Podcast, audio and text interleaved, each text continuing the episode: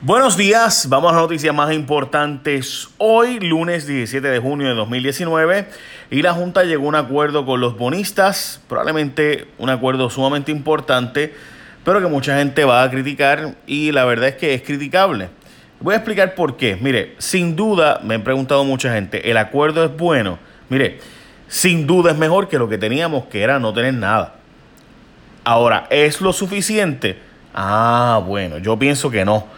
Y por tanto, aunque es bueno, no es, en mi opinión, lo mejor ni sostenible. Voy a explicar por qué ahora. Pero yo le doy la analogía de lo que yo podría usar en mi vida, que es, por ejemplo, me hace falta rebajar 100 libras.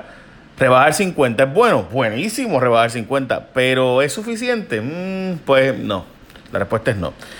El acuerdo básicamente baja la deuda constitucional de Puerto Rico en 37%, se le hace un haircut, como le dicen, un recorte a la deuda de los GIOs de 37%, y cuando incluyes la deuda no asegurada y todo lo demás, pues es más de 60% la reducción de la deuda. En cuanto al pago total, lo reduce a un máximo anual de 1.500 millones, lo cual sin duda es muchísimo menos de lo que íbamos a pagar algunos años, que era hasta 3.400 y 3.500 millones en algunos años de la deuda. Ahora, la propia Junta había dicho que lo más que podía pagar Puerto Rico eran 800 millones de dólares anuales. Me explico. El presupuesto de Puerto Rico para el Departamento de Educación, Departamento de Salud, todo el gobierno central es cerca de 9 mil millones. 9 billones. 1.500 de esos van a ir a pagar deuda. Entonces, lo que la Junta había dicho antes, que de esos 9 mil, pues lo más que podían pagar serán 800 y ahora dice 1.500. Bueno, pues, ok. La cosa es que nada, que esas son las negociaciones a las que se llegó. De nuevo, ¿es mejor que lo que teníamos? Sin duda. ¿Es bueno y sostenible a largo plazo? En mi opinión, no. Y veremos que veremos, pasaremos por una segunda deuda. Hablando de eso, los maestros rechazaron el acuerdo de la deuda.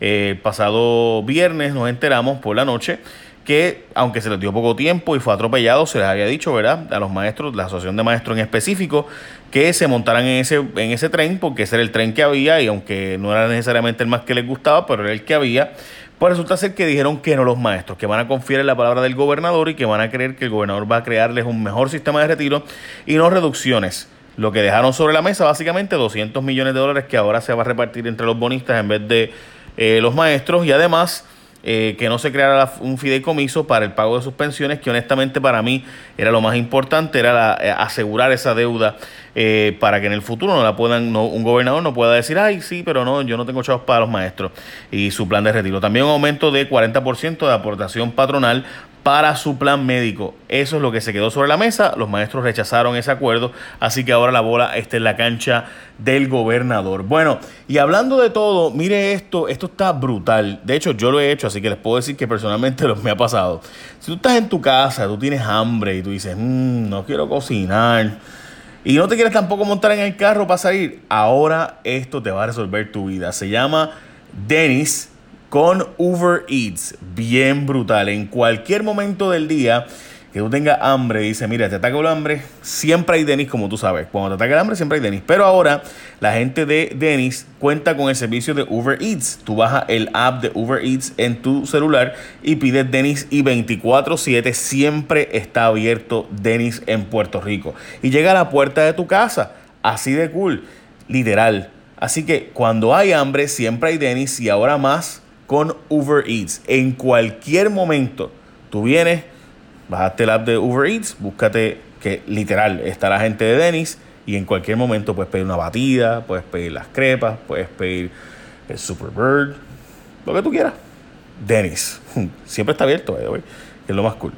Bueno, vienen montones de turistas para Puerto Rico, para Puerto Rico, perdón, según estudios. En el 2020 habrá un despunte, un informe difundido por la compañía de turismo y un estudio que se hizo dice que ya Puerto Rico va a tener 2.400 habitaciones más el año que viene eh, y se están desarrollando unas 850 más lo que significa que es mucho más espacio y además la capacidad aérea va a aumentar, habrá más vuelos para Puerto Rico, así que eh, lo que son buenísimas noticias para nosotros Y esto no ocurría en el 2016 porque como ustedes saben estaba el Zika, el Paso de María y otros eventos, pues no permitió el despunte económico de Puerto Rico.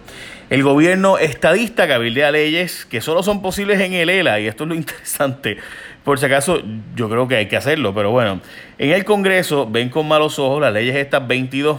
La ley 20 es la ley de exportación que se aplica también a puertorriqueños, pero la ley 22 es la ley que hace que norteamericanos se muden a Puerto Rico y cuando viven aquí, pues puedan no pagar impuestos, ni estatales, obviamente, ni federales, porque viven en Puerto Rico, así que no pagan impuestos federales. Así que muchos de estos norteamericanos se mudan aquí, viven una vida de rico, como jeque, y ya, ellos tenían chavos, pero ahora no tienen que pagar impuestos. Bueno, pues resulta que el Congreso no le ha gustado mucho eso y pidieron una investigación sobre el asunto en la Cámara de Representantes y le dieron al Tesoro Federal. Tesoro, chequete eso, que eso está medio raro ahí de que se muden para Puerto Rico y no paguen impuestos ni federales ni estatales. Bueno, pues resulta ser que el gobierno de Puerto Rico tiene unos cabilderos que, aunque no oficialmente cabildean a nombre de Puerto Rico, que eso es algo rarísimo, pues están haciendo gestiones para evitar que se haga esa investigación y suavizar la cosa allá en el Congreso. Esto según José Delgado del Nuevo Día, por si acaso. Votamos maderas tras huracán que pudieron servir para miles de empleos. Esto es algo que se dijo desde un principio. Millones de árboles que pudieron haber sido utilizados para sacar provecho en madera terminaron en los vertederos, terminaron allí en los escombros y pues terminarán allí 10 años lo que se pudren y no se usaron. Y estas maderas, mire, o sea, la verdad es que da, da lástima.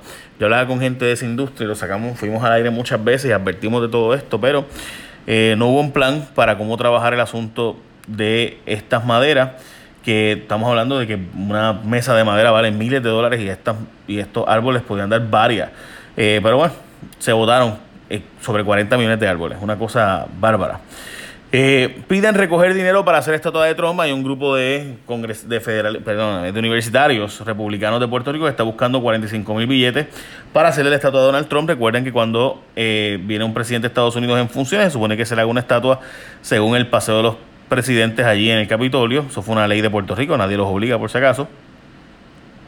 Y no se ha hecho la de Donald Trump, a pesar de que él vino durante la época del huracán. Así que si usted quiere aportar dinero, vaya a jfonseca.com, ahí está el link del GoFundMe. Presidente del Senado Federal le dice Fuchi a la estadidad, dice que no hay break ni para Puerto Rico ni para Washington DC. Pero Mitch McConnell dijo que no hay break que en el Senado Federal no va a pasar el proyecto de estadidad para Puerto Rico y menos para DC. Recuerden que los demócratas respaldan la estadidad para Washington DC, no para Puerto Rico, no oficialmente. O sea, el proyecto de ley que a esos fines solamente apoya a la estadidad de Washington DC, la capital de los Estados Unidos. Bueno, más billetes para la página web del gobierno. La empresa True North será bendecida de nuevo con un contrato, eh, además de los 26 mil mensuales que había para su creación. Según se ha dicho, no se sabe aún el costo del nuevo acuerdo total, que se hará el trabajo que contrató la True North para hacer un dashboard, lo que llaman un, como un servicio donde tú podrás encontrar todo lo que el gobierno se supone que aparezca, toda la información del gobierno en una página, pues ese, ese dashboard donde tú tendrás disponible todos los datos del gobierno supuestamente, ellos, eh, la gente de True North lo va a hacer supuestamente. Esta es como la sexta vez que yo escucho eso. Bueno, en peligro, miles de personas no le han cambiado los airbags a sus carros. Existen sobre 100.000 vehículos en las calles de Puerto Rico que representan un peligro. Ya hace cinco años que la Administración Nacional de Seguridad del Tráfico de los Estados Unidos ha dicho y ha advertido que se hay que cambiar los airbags porque vinieron con defectos, pero no se han cambiado muchísimos de ellos. Dejé la lista eh, ahí en jfonseca.com. Es la portada del vocero también de hoy por si acaso quieres más información. Maestros dicen que no le acuerdo a la Junta como les había dicho. Eh, yo diría que esas son las noticias más importantes del día de hoy. No sin antes decirles que, por si acaso, de nuevo, si tú estás en tu casa, tienes hambre, no quieres cocinar y no te quieres montar en el carro, bájate el app de Uber Eats y pídete Denis. Denis, porque Denis en cualquier momento está abierto 24/7 y la comida llega a la puerta de tu casa cuando bajas el app de Uber Eats. Super cool, ¿verdad? Pues esas son las noticias más importantes, gente. Echen la bendición. Bye.